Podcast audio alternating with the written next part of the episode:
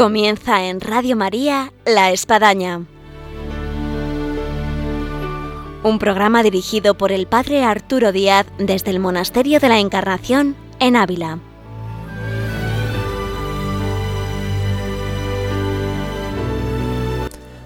Hola, buenos días. Les habla el Padre Arturo Díaz. Bienvenidos a La Espadaña un gusto estar con todos ustedes una vez más en Radio María en una mañana de viernes en la que telefónicamente vamos a contactarnos con dos sacerdotes que nos van a narrar la experiencia de lo que está suponiendo el reencuentro con los fieles después de poder abrir las iglesias de par en par y poder hacer que la gente acuda a las celebraciones este reencuentro con los sacramentos de la Eucaristía, de la confesión y el poder entrar y estar con el Señor una experiencia que nos está haciendo regresar a la iglesia con otras disposiciones, valorando lo que supone cada parroquia cercana a casa, cada iglesia, cada capilla, lo que son sus sacerdotes y lo que son también los fieles. Así que con ellos nos vamos a trasladar a través de nuestras llamadas aquí en el programa de la Espadaña en Radio María y los vamos a escuchar y nos van a transmitir unas vivencias muy interesantes, muy profundas y que nos dicen mucho en este tiempo de la pandemia del coronavirus. Bienvenidos a la espadaña y ahora comenzamos.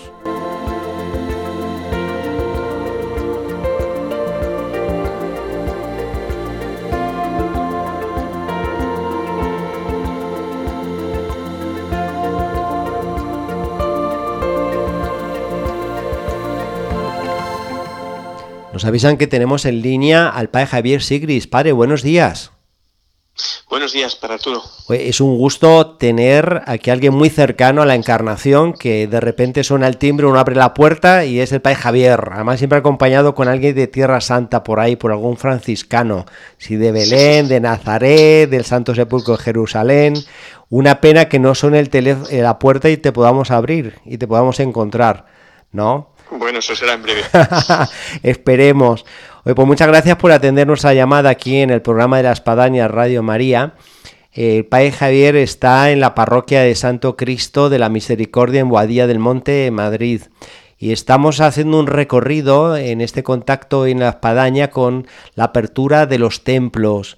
Eh, una pregunta antes de abrir la puerta del templo que fue ayer, que fue el lunes pasado. Eh, ¿Cómo sentisteis eh, en vuestra parroquia lo que ha supuesto para los fieles vivir en la distancia de los sacramentos, de la parroquia, de la comunidad? Pues la verdad es que al principio fue un poco desconcierto, ¿no? porque, porque efectivamente cuando vienen los momentos de crisis, lo que parece que uno busca más es, la, es poder acudir al Señor, ¿no? Y cuando vino pues la norma, que era obligatorio cerrar, pues, pues lo acogimos pues como es, con, pues, pues, con un cierto desconcierto, pero bien, sabiendo que era lo que había que hacer y ya estaban. Y, y la gente la es que lo ha vivido de una manera muy bonita, porque rápidamente cuando empezamos a ver que esto iba a suceder, eh, organizamos un equipo informático, porque yo la verdad es que tengo poca idea de todos esos temas, y rápidamente gente de la parroquia se organizó para hacer un canal de YouTube, o sea, para ver cómo íbamos a hacer posible saltar el confinamiento para seguir llegando a la gente, o sea, para seguir manteniendo el ambiente de comunidad. Y bueno, sobre esto, sobre esto siento que se nos ha ampliado la teología, para Javier, a la tecnología, donde efectivamente, como bien tú apuntas, nos hemos visto de repente diciendo de cómo funciona un canal de YouTube, ¿no? O cómo puedo transmitir por streaming. Sí. Sin duda, yo, yo les digo a, a los feligreses dio en broma que Jesús decía que había que dejar las redes y yo las había dejado y de hecho no me gustaban nada el mundo de las redes, pero ahora que parece que había que cogerlas otra vez para utilizarlas de una manera distinta. Efectivamente, está bueno. Sí, sí, pues efectivamente ha sido así, ha sido muy bonito y, eh, o sea, no solo Mm, eso tecnológicamente, sino, pero incluso materialmente. Vienen aquí gente de la parroquia a montar todo un sistema de, del cableado para poder hacer llegar la, la red directamente a la, a la, iglesia y a la capilla. Y, y bueno, pues montaron un poquito todo esto y, rápidamente nos montamos, creamos el canal de YouTube y empezamos a, a llegar a la gente a través de esto. Y de todas formas, aún así, la gente cuando ha ido pues a hacer la compra o lo que fuese, me llamaba y me decía, padre, estoy ahora de la parroquia, no puede confesarme. Y aunque se fuese a través de la, de la puerta al principio y luego ya eh, como podíamos, pues eh, sí que hemos intentado mantener lo que hemos podido, pero muy, muy, muy poquito, ¿no? Eh, lo que hemos hecho ha sido llegar a, la gente a través de la red, que es lo que han hecho casi todos.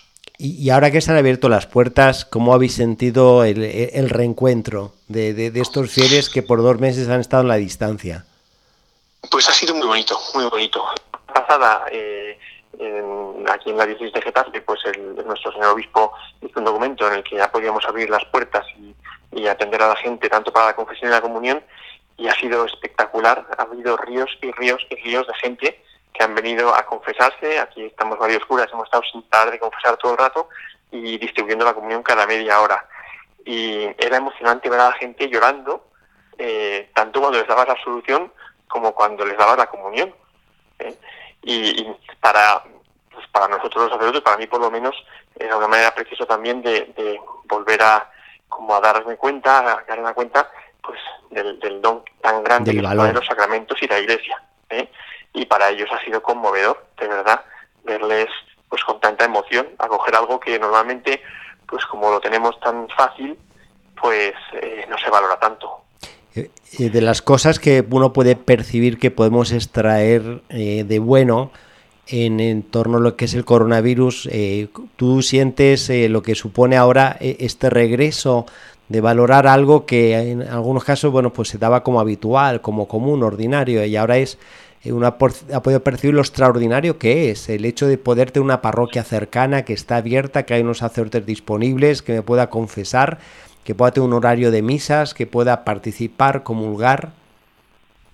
Sin duda.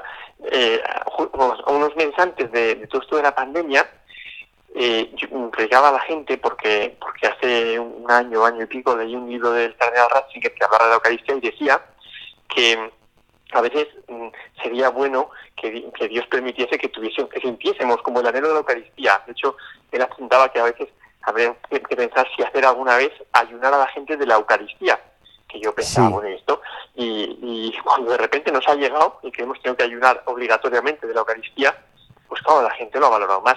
Y estas semanas, eh, de las cosas más bonitas era ver cómo la gente venía y, y no podía parar de dar gracias. Decía, gracias por estar ahí, gracias por traernos al Señor y claro, pues es caer en la cuenta pues de, lo extraordinario de algo que tenemos siempre como ordinario. Sí, sí. Y que muchas veces incluso lo vivimos como un derecho y nos damos cuenta de repente que no es un derecho, que es un don absoluto del cielo. Esto hará que la gente ahora que regrese de vuelta a, las, a los sacramentos, a las celebraciones, eh, regrese eh, en otra sintonía, en otra disposición, sin duda alguna. Como también el hecho de hacérselo valorar a los que hoy son niños eh, hay historias a veces en nuestro alrededor que nos contaban los abuelos, los padres de la guerra, de cómo ellos vivían la fe, cómo qué, sucedió en esa iglesia de la cual nosotros formamos parte. Y bueno, uno lo veía un poco, pues eso, en la historia y en el atrás, pero ahora se ha hecho realidad en cierto sentido también entre nosotros. Claro, claro.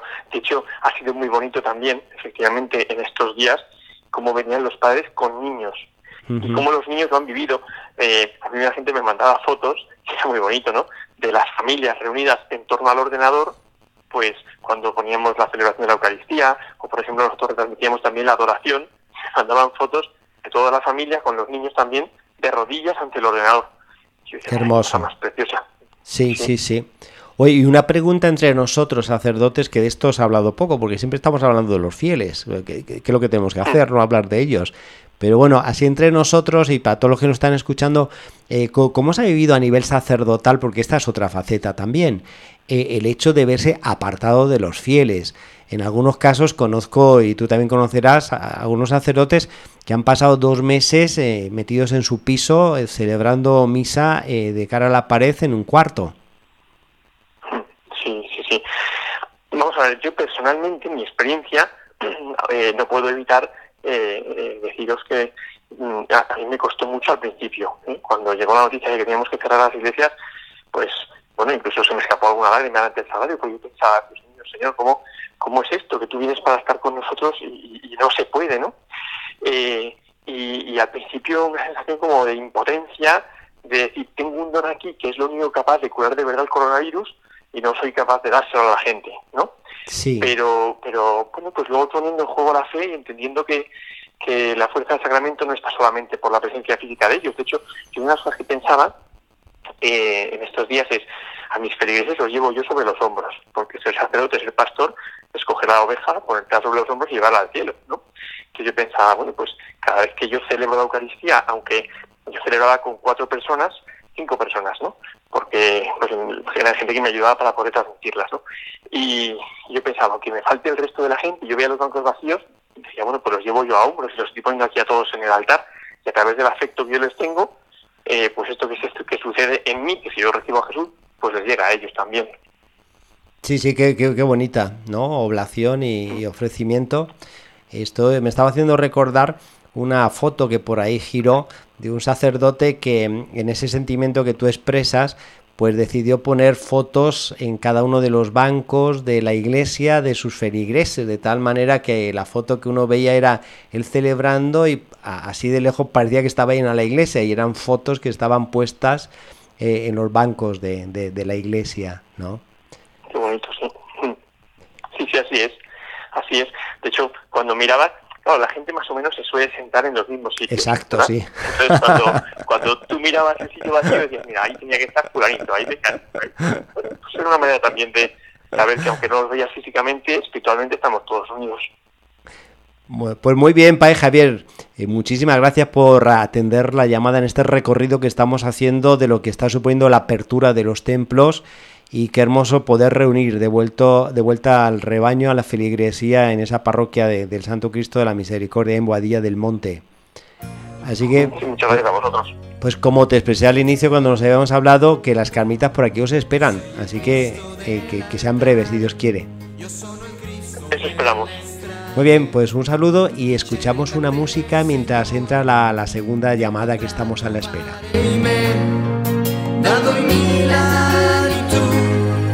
Sei stato sempre presente, la mia voce ti ha fatto scendere nel pane.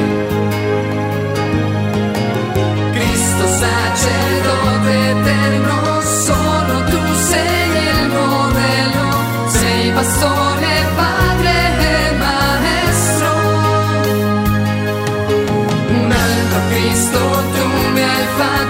sino alla fine mi hai amato,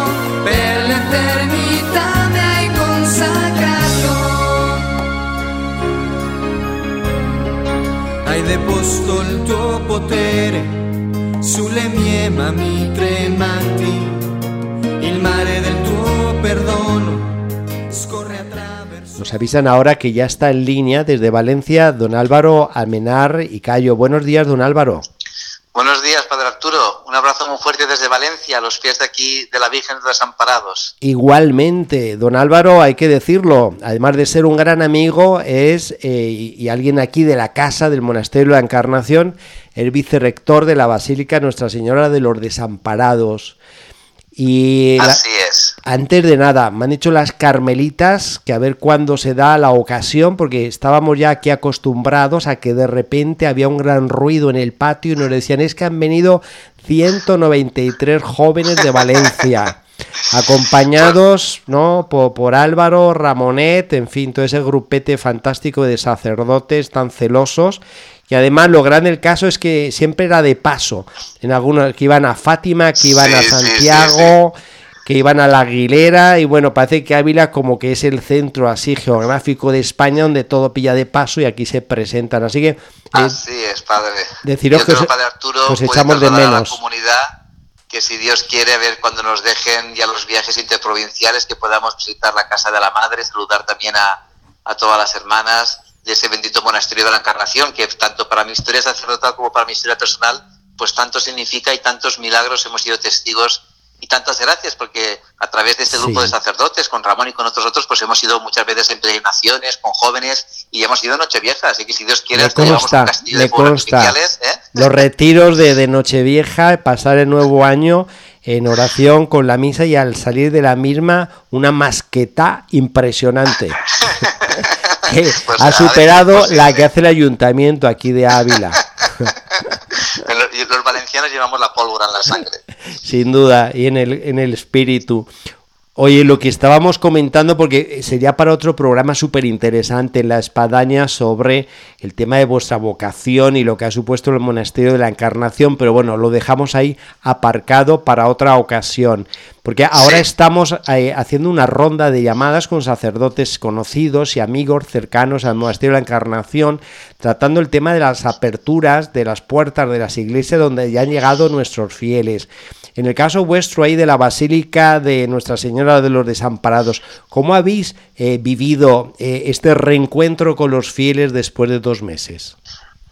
Pues imagínatelo, porque es verdad que ha sido una experiencia preciosa de cara a que hemos descubierto la iglesia doméstica, ¿no?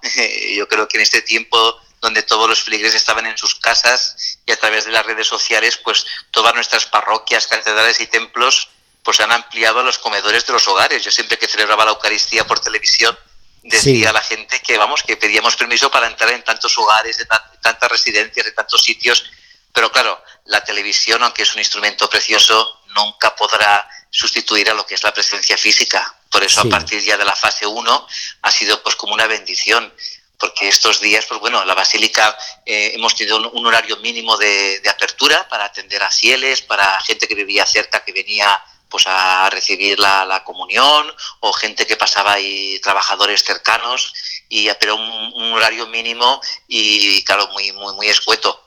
A partir ya de esta fase 1 tenemos el aforo con un tercio de capacidad y ya tenemos el horario de celebraciones, entonces ya pues que la gente pueda recibir la comunión sacramental. Luego vosotros habéis vivido un momento muy especial que ha sido precisamente la fiesta de Nuestra Señora de los Desamparados. Eh, incluso habéis abierto la puerta y como que la Virgen se ha asomado y, hay alguien que dijo, no puede ser, ¿no? Y montó una polémica tremenda, pero bueno, ha quedado ahí, ¿no? Nada, nada. Eso, quiero decirte, eh, el día de San Vicente Ferrer, el cardenal comentó, ¿por qué no sacamos la imagen de San Vicente a la puerta para que bendiga pero en ese momento pues no pudo ser, ¿no? Pero el Día de la Virgen lo comentó y bueno, pues sí que pudo ser. Entonces lo único que fue, bueno, sabes que el segundo domingo de mayo es la fiesta de la Virgen de Desamparados. Sí, aquí pues hay actos de muchísima gente, ¿no? Toda la noche con varias de Eucaristías, con la procesión, con el traslado.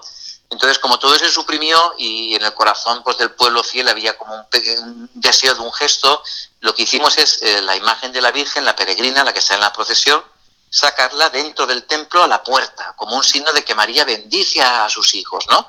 Como un signo de que María quiere estar cerca del sufrimiento y de lo que estamos viviendo con todo esto de la pandemia. Entonces, cumpliendo toda la normativa, porque no hubo, de hecho, no ha habido ninguna, ninguna cosa rara, ¿vale? Sí que hubo un poco de jaleo en las redes sociales, pero bueno, en las redes sociales sabes que hay jaleo todos los días. Sí, sí. Entonces, lo bonito fue el gesto que tuvo el cardenal de decir que la Virgen María se asome la cabeza por la puerta del templo como diciendo a los hijos, esperadme que pronto ya me dejarán salir, ya podré, ojalá que dentro de poco pues podamos hacer pues romerías o peregrinaciones o que la imagen de la Virgen pueda salir pues por el cementerio, por los hospitales, por los lugares donde ha habido más sufrimiento, porque yo creo que la gente necesita signos, ¿no? De cercanía, no somos ah, no, sin duda, sin duda, sin ¿eh? duda.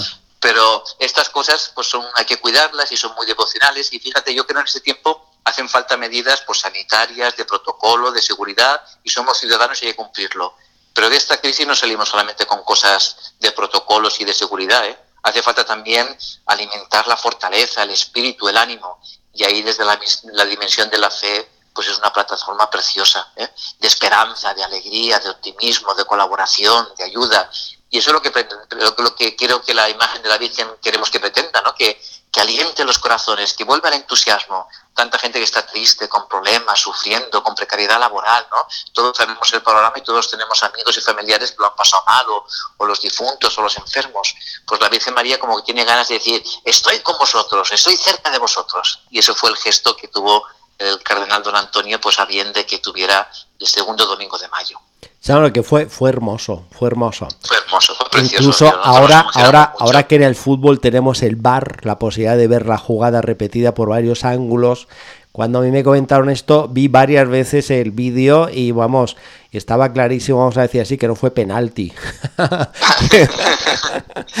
Pero bien, yo creo que ahora ya, y ahora pues durante todo este tema yo aquí en la Basílica de la Virgen también tenemos por muchos eh, estaban programados muchos encuentros, muchas celebraciones, todo eso pues nos tenemos que ahora acoplar al aforo del templo y vivirlo pues así. Pues este año creo que el, Señor nos pedía una relación con su Madre Santísima más íntima, más de corazón, más de silencio, ¿no?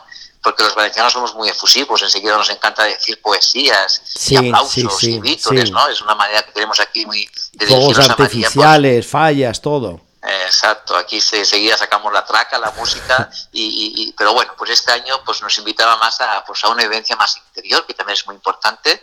Ahora, en este tiempo de, ausencia, de puertas cerradas y en este reencuentro de vuelta con los fieles, em, ¿se puede percibir que los fieles regresan de vuelta a la iglesia, a la comunión, a la celebración de forma diferente?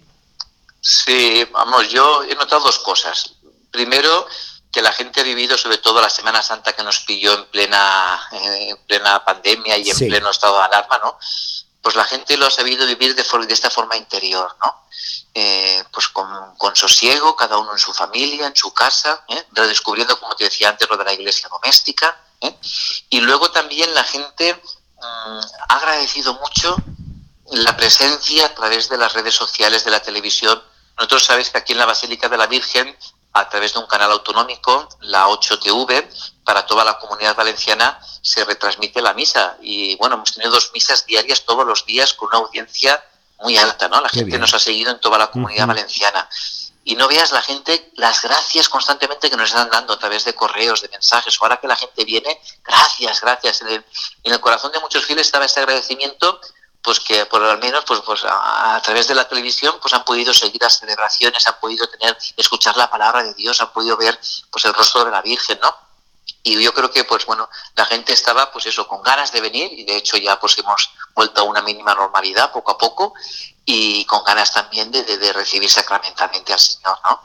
Y, en estos días que celebraba la Eucaristía, eh, un poco también como una vivencia personal, pues era impresionante celebrar la Eucaristía con toda la basílica eso te iba a preguntar precisamente, o sea, ¿qué ha supuesto para ti también como sacerdote de estar celebrando a una, con una basílica vacía a una basílica ya con un numeroso grupo de fieles? Pero yo creo que esa experiencia todos los sacerdotes la entendemos. Alguna vez nos ha tocado celebrar la misa solos, ¿no? Algún día que no has tenido celebración o por lo que sea, o en vacaciones, y dices, pero bueno, pues, pero lo normal es celebrar la Eucaristía con el pueblo fiel. Bien sabemos que, bueno, cuando está un sacerdote celebrando la Eucaristía solo, ahí está todo el mundo reunido con él, ¿no? Tiene un valor infinito. Pero eh, el, el, valor infinito de la Eucaristía y tiene un sentido, pero el, que puedas decir, si no estoy con vosotros, no te conteste nadie, entonces te da una sensación de decir, pero bueno, sé que por televisión me están viendo 15.000 o 20.000 personas, ¿vale?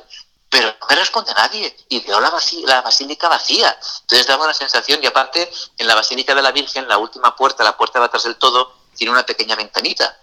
Y desde esa ventanita la gente puede ver la imagen de la Virgen. Entonces, de cuando cuando pasaba algún feligrés y nos, daban ganas de decir, por favor, pasa, entra, que, que, que, esta distancia se puede romper, pero éramos conscientes de que no podíamos abrir las puertas del templo, ¿eh? por prudencia, por seguridad y por el protocolo. Claro, claro. Pero yo tenía como el corazón de decir, Señor, pues bueno, pues si esto ha venido así, que lo podamos vivir de la mejor manera y el Señor nos dará la luz para, pues, para poder continuar y, y que el pueblo pueda alimentarse. Porque aquí lo importante es que si no nos alimentamos, nos morimos. Si uno no come, se muere pues también le pasa a nuestra vida cristiana. Entonces, pues eh, ha sido un tiempo de eh, comunión espiritual, de confesión espiritual, de, hemos hecho conferencias por la televisión, hemos hecho charlas, hemos hecho también, eh, bueno, pues la misa retransmitida en, dos horarios. Aparte, bueno, infinidades, te habrán contado muchas cosas, ¿no? De párrocos que han tenido... Sí, sí, no, ha sido impresionante el despertar de la iglesia, el ingenio pastoral, la respuesta de los Y yo creo que eso no tiene que perderse, es verdad que la presencia...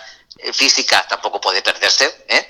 pero ese campo y sobre todo pues a lo mejor con los jóvenes, ¿no? También de las redes sociales, de las misas retransmitidas, de conferencias, de charlas, de no sé, de, de mil de propuestas que se han hecho, pues hay que hacerla ahí.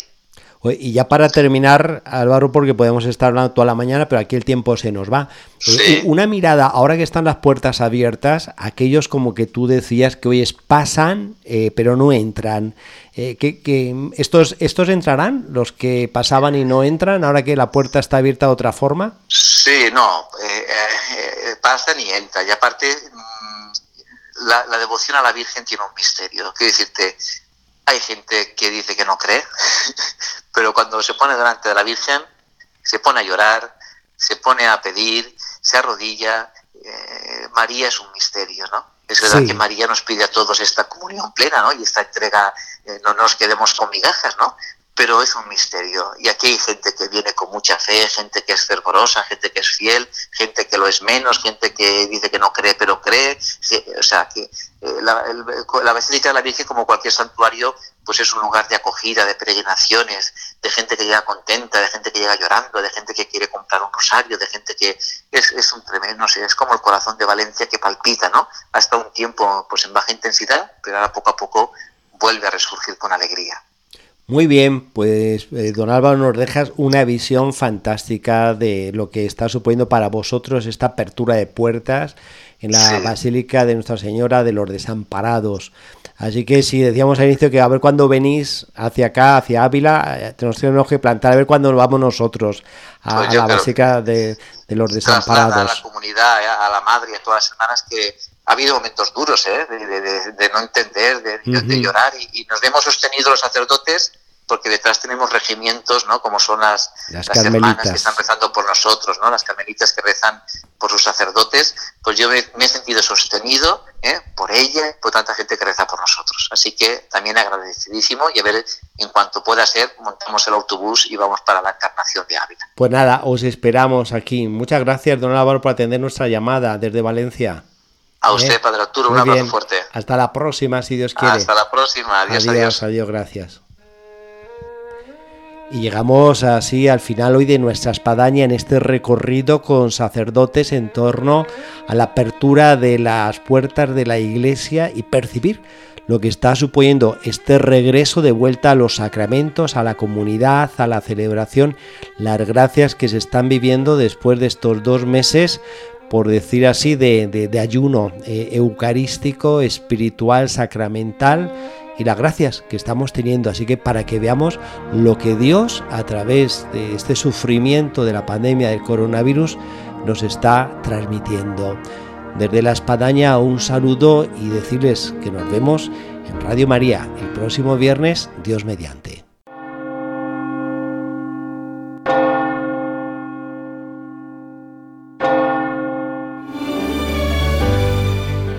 Han escuchado en Radio María La Espadaña, un programa que dirige el Padre Arturo Díaz desde el Monasterio de la Encarnación en Ávila.